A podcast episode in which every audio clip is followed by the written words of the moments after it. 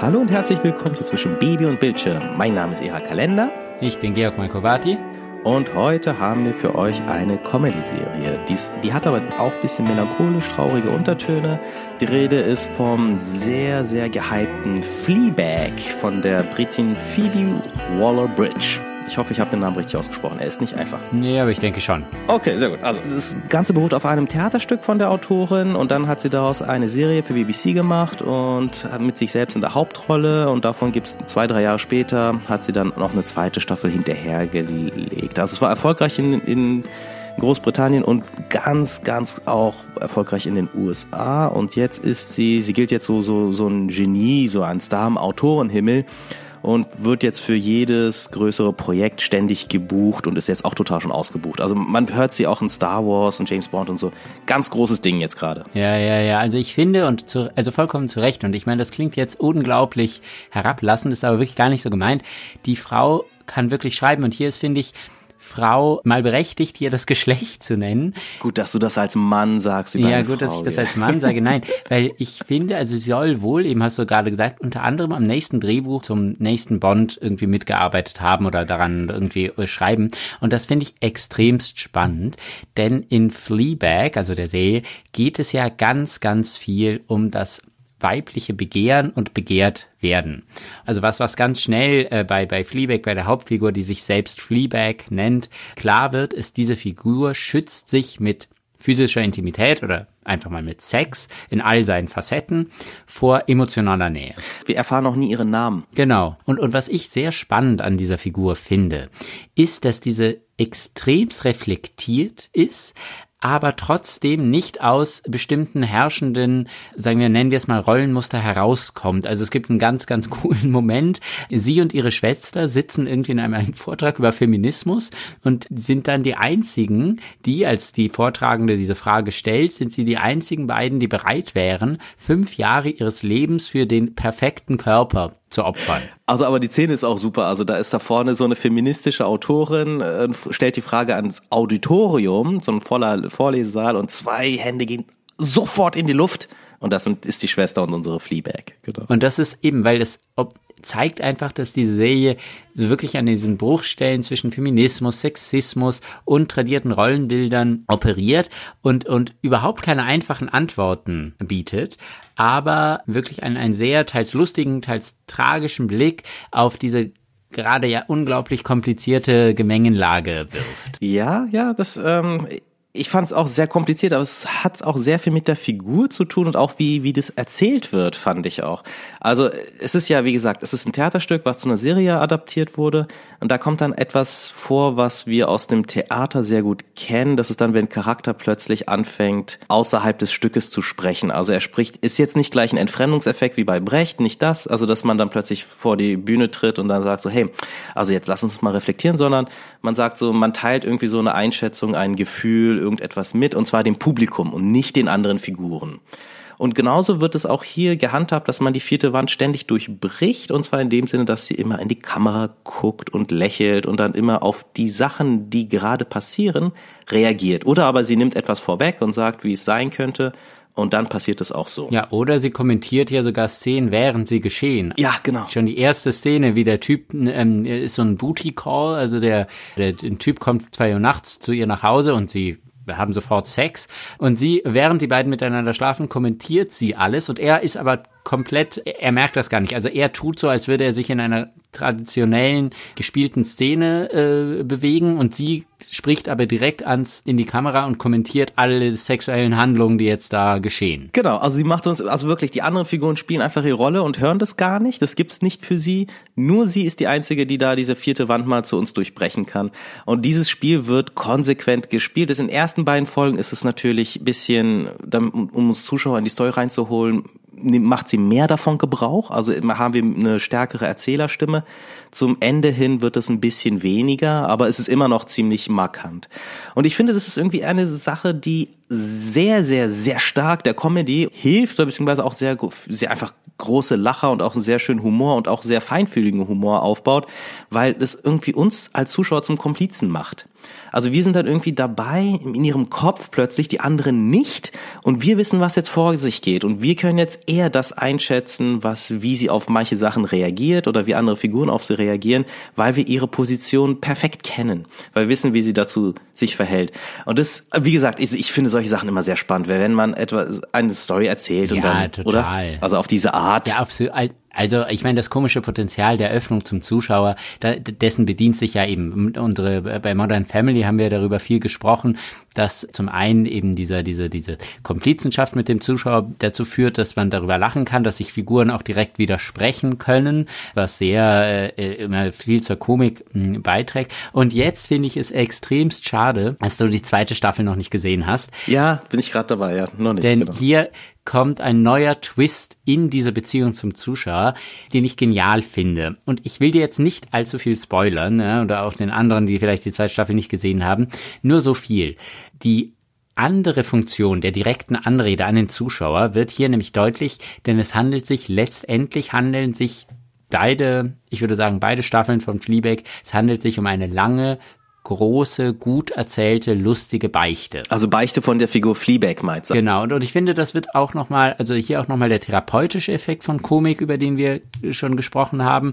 Ähm, wenn ich was erzähle, mich anderen mitteile, wird die Last meiner Schuld, meiner Verfehlungen kleiner. Also Komödie, die, es heißt ja, Komödie ist eigentlich Wahrheit und Schmerz, aber eben aus und hier ganz wörtlich aus mir herausgesprochen. Also eine kathartische Erfahrung in, in der Sprache, so ja, auch so. Okay. absolut. Und und äh, ich finde eben, weil wir, als wir da über Bloodline und ähm, Arrested Development auch gesprochen haben, in Bloodline wird nie irgendwas ausgesprochen, deswegen ist es eine Tragödie und in Arrested Development wird alles immer ausgesprochen, deswegen ist es eine Komödie. Dieses aus heraussprechen, aus dem Körper sprechen, entlastet einen. Und und ich finde und am Ende der der letzten Staffel tut Fleabag da noch wirklich Buße, also mit äh, einem ganz großen Verzicht und sie tut Buße und das hat bringt wirklich noch mal eine ganz andere Dimension da rein, die wirklich toll ist. Also man zeigt, krass, das wird noch mal auf ein anderes Niveau gehoben. Ja, ich bin, ich bin gespannt. Im ersten, in der ersten Staffel gibt es ja einen Mega-Twist in der sechsten Folge, was so ein bisschen da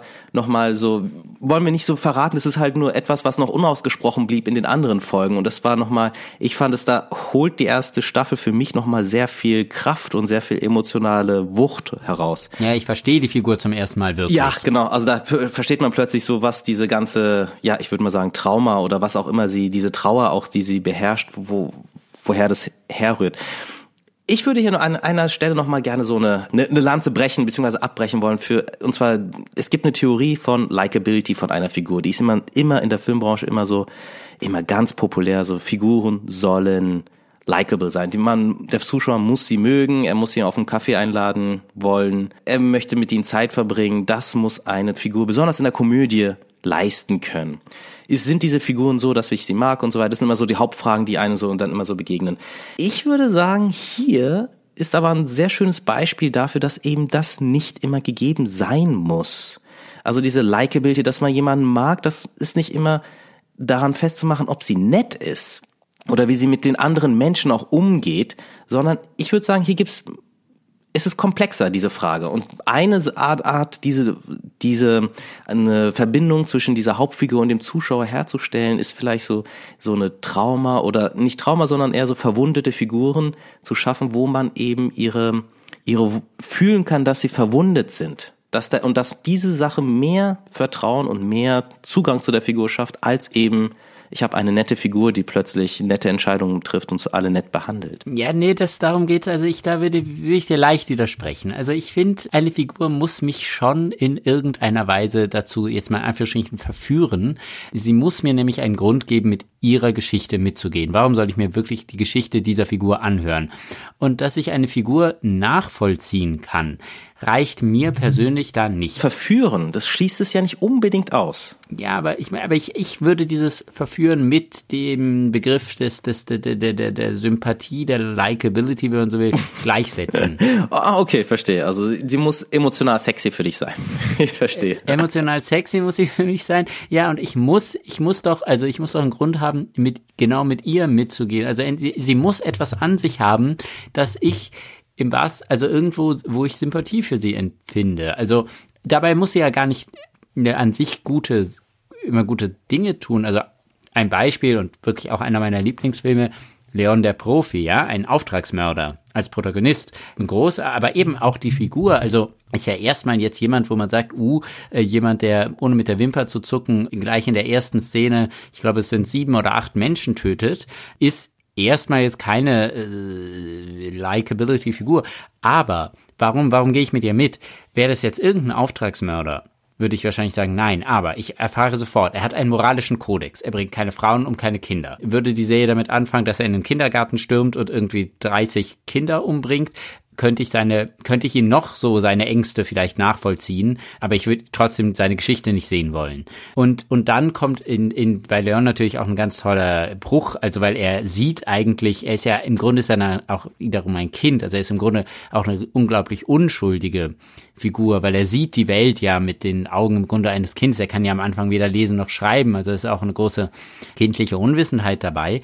Deswegen funktioniert diese Figur als Protagonist. Ja, stimmt schon der, Richte, in der Hinsicht, dass es sich natürlich auch gewichtet ist, welche Leute er umbringt und wie er sie umbringt, ne? Auf, auf alle Fälle. Also hier hat mich Fleabag von Anfang an gleich fasziniert mit ihren Problemen, die wirklich in meiner Alltagswelt so unbekannt sind. Also sie ist keine Superheldin, diese Filmwelt ist sehr an unsere eigene bekannte Welt modelliert. Da sind jetzt keine fliegenden Menschen, keine Aliens und so weiter. Und trotzdem, ihre Probleme waren für mich jetzt nicht so vertraut, aber sie waren so schön emotional nachvollziehbar und gleichzeitig, vielleicht ist Mitleid auch so, eine, so ein Ding, so Mitleid erregend. Hm. Ja, wobei ich hatte hier ein ein größeres Problem, muss ich sagen. Also ich fand, ich habe die Serie, also gerade die erste Staffel auch unglaublich gern gesehen weil sie unglaublich gut geschrieben ist. Also weil auch die, die, die Kommentare von Fleabag auch unglaublich lustig sind und wie sie mit ihren, du meintest selbst, eigentlich sind es im Grunde Alltags Wehwehchen, Alltagsprobleme, dass sie selbst das auch weiß, das meinte ich mit der Reflektiertheit am Anfang, dass sie sich selbst ihrer der, der, der nicht großen, sehr großen Gravitas ihrer Probleme bewusst ist, aber sie trotzdem auf einer Seite ernst nimmt, auf einer Seite sich auch selbst auf die Schippe nimmt. Das fand ich, das hat mir die Sympa ähm, Figur sympathisch gemacht.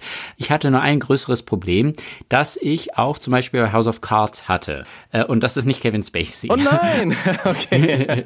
Denn oh wenn mich eine Figur direkt anspricht, will ich auch, dass sie zumindest mir gegenüber ehrlich ist, und zwar sofort. Und sowohl bei House of Cards als auch bei Fleabag erfahre ich die in Anführungsstrichen Wahrheit der Figur erst zur Mitte beziehungsweise eher zum Ende der Staffel hin. Okay, genau, aber äh, den Höhepunkt wollen wir nicht verraten, also was die Wahrheit ist von. Okay, dann, dann, dann spoiler ich nicht, aber das Fleabag hat eben eine unglaubliche Schuld auf sich geladen und das erfahre ich aber eben erst in Folge 6 oder oder oder 7 und und da wird mir erst bewusst zum Beispiel eben dieser dieser Umgang, den sie mit dem eigenen Körper hat. Warum setzt sie sich so vielen Dingen aus, auf, auch auf sexueller Hinse Ebene? Warum lässt sie so viel mit sich machen. Das hat mich ein bisschen gestört einfach, dass wenn mich eine Figur schon direkt anspricht, soll sie mir bitte auch sofort die Karten auf den Tisch legen. Ah, interessant. Ja, also ich, ich fand das nicht so störend. Ich fand es an manchen Stellen auch, waren ein paar Gags, wie sie in die Kamera guckt, nicht von diesem Auto, Erzähler, der alles weiß und das alles einfach präsentieren will, sondern auch davon geprägt, wie sie sich der Kamera auch zeigen will. Ich erinnere mich zum Beispiel an diese Szene, wo sie aus dem Bus aussteigt und einem Typen ihre Telefonnummer gibt. Der sagt irgendwie so, ich will dich, werde dich behandeln wie eine Schlampe oder so. Und sie sagt der Kamera dann so, äh, oh, so, wow, ist ein bisschen beeindruckt davon. Und dann sagt er, ah, dir ist schon klar, das ist jetzt, das war jetzt nur ein Witz, ich meinte das jetzt nicht so. Und dann schaut sie wieder zur Kamera und tut so, als ob sie das, das total ignoriert oder so. Und da dachte ich so, diese Beziehung ist zwar, ist wird immer so von Anfang an so aufgebaut, als ob sie irgendwie immer so uns gerne so als Kumpel hat und so weiter, Komplizen, aber sie versucht sich auch, sie versucht uns von einem bestimmten Bild von ihr selbst auch zu überzeugen. Und dann fand ich dann eben diese, diesen Höhepunkt der sechsten Folge, also Leute, schaut euch das bitte an. Ich fand, das passt sehr gut. Es, es passt alles, also das will ich gar nicht sagen. Also es ist nur wirklich ein, eine Entscheidung äh, auf einer strukturellen, narrativen Ebene. Okay, die gefällt, dir gefällt es einfach nicht. Also die so mir einfach nicht, also wo ich einfach sage, das ist künstlich.